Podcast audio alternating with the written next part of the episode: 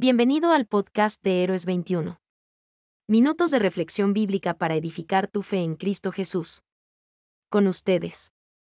El Pastor Justo. Saludos mis hermanos y amigos de Héroes 21. Qué privilegio saludarles y ministrarles la palabra de Dios a través de este podcast. Estamos en la serie Servicio. En la primera parte nos preguntamos, ¿qué quieres ser en la vida? En la segunda parte, la pregunta fue, ¿a quién sirves? En la tercera parte, la pregunta fue, ¿cómo, cuánto servir? Y para hoy, la pregunta es, ¿hasta dónde servir? Es que hablaremos del abuso. El primero y principal abuso viene de la iglesia. Abusamos cuando les enseñamos que la única forma de servir al Señor tiene que estar relacionado al contexto de la iglesia. De lo contrario, no es servicio. El que no sirve, no sirve, pero no tiene que ser necesariamente en el contexto de las cuatro paredes. Una vez una señorita me decía, me gustaría dejar el trabajo para poder servir al Señor. Yo le respondí, ¿A quién sirves en tu actual centro de trabajo de lunes a viernes y en horario de oficina? ¿Al Señor o al otro? Si se trata de vocación, es comprensible. Si alguien está en un trabajo y no tiene la vocación para hacerlo, evidentemente sufrirá frustración, vacío y falta de realización. Pero si a lo que se dedica le gusta, le apasiona y es bueno en lo que hace, entonces ese es su ministerio. Y si es discípulo de Jesús, entonces tiene que hacerlo como para el Señor y no como para los hombres. En Colosenses 3:23, el apóstol Pablo nos exhorta y dice, y todo lo que hagáis, hacedlo de corazón, como para el Señor y no para los hombres.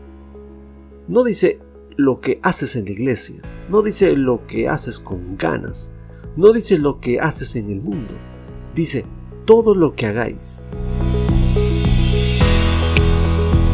El segundo abuso viene de la gente a quienes servimos. Le dices a alguien para servirte y ese alguien escucha, explótame.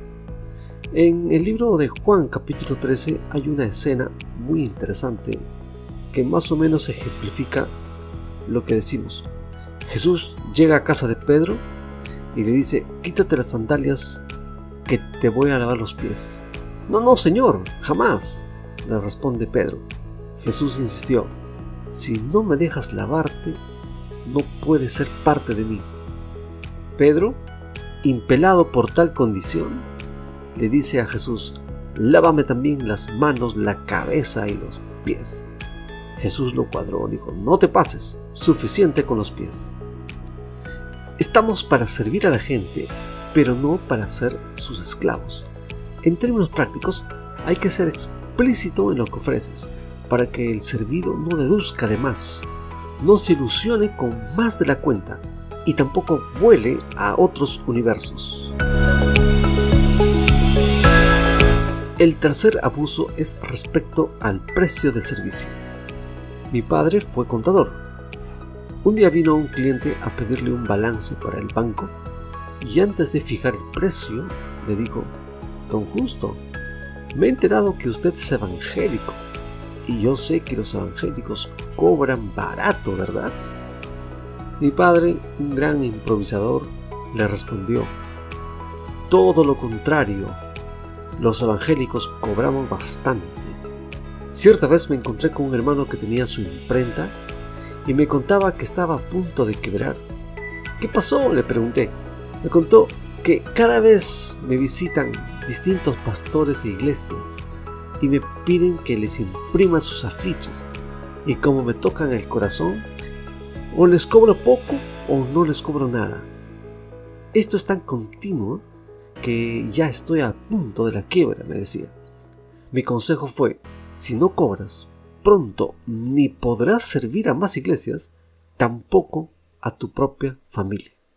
Nuestro Señor enseñó que al que nos pide una milla, recorramos dos millas.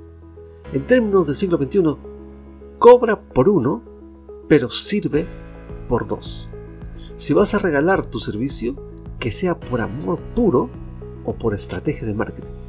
Cuando no cobramos por amor puro, no se espera nada a cambio, aunque el ver el sueño del otro o su necesidad satisfecha es algo que nos llena.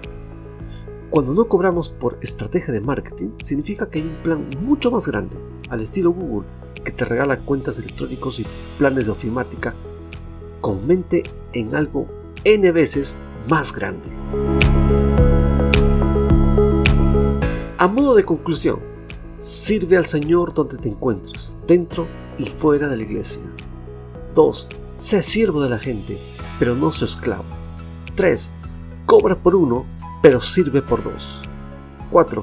Si vas a regalar tu servicio, que sea por amor o por marketing. Si es Jesús tu Señor y Salvador, eres hijo de Dios y mi oración es que el Espíritu Santo te empodere para servir al Señor en todo lo que haces. Si nunca has pedido a Jesús que sea el Señor de tu vida, dile ahora mismo, soy un pecador, cambia mi corazón, dame un nuevo espíritu, hazme tu hijo, guíame para servirte a ti y solo a ti. Si nunca has pedido a Jesús que sea el Señor de tu vida, dile ahora mismo, soy un pecador, cambia mi corazón, dame un nuevo espíritu, hazme tu hijo, guíame para servirte a ti y solo a ti. Bueno pues, que los siguientes días tu decisión de corazón sea servir al Señor y solo al Señor. Hasta el próximo domingo y mientras tanto, bendiciones mil por hora. Es nuestra oración que estos minutos lo hayan edificado. Y para edificar a muchos más, por favor, compártelo con otros. Hasta el próximo domingo.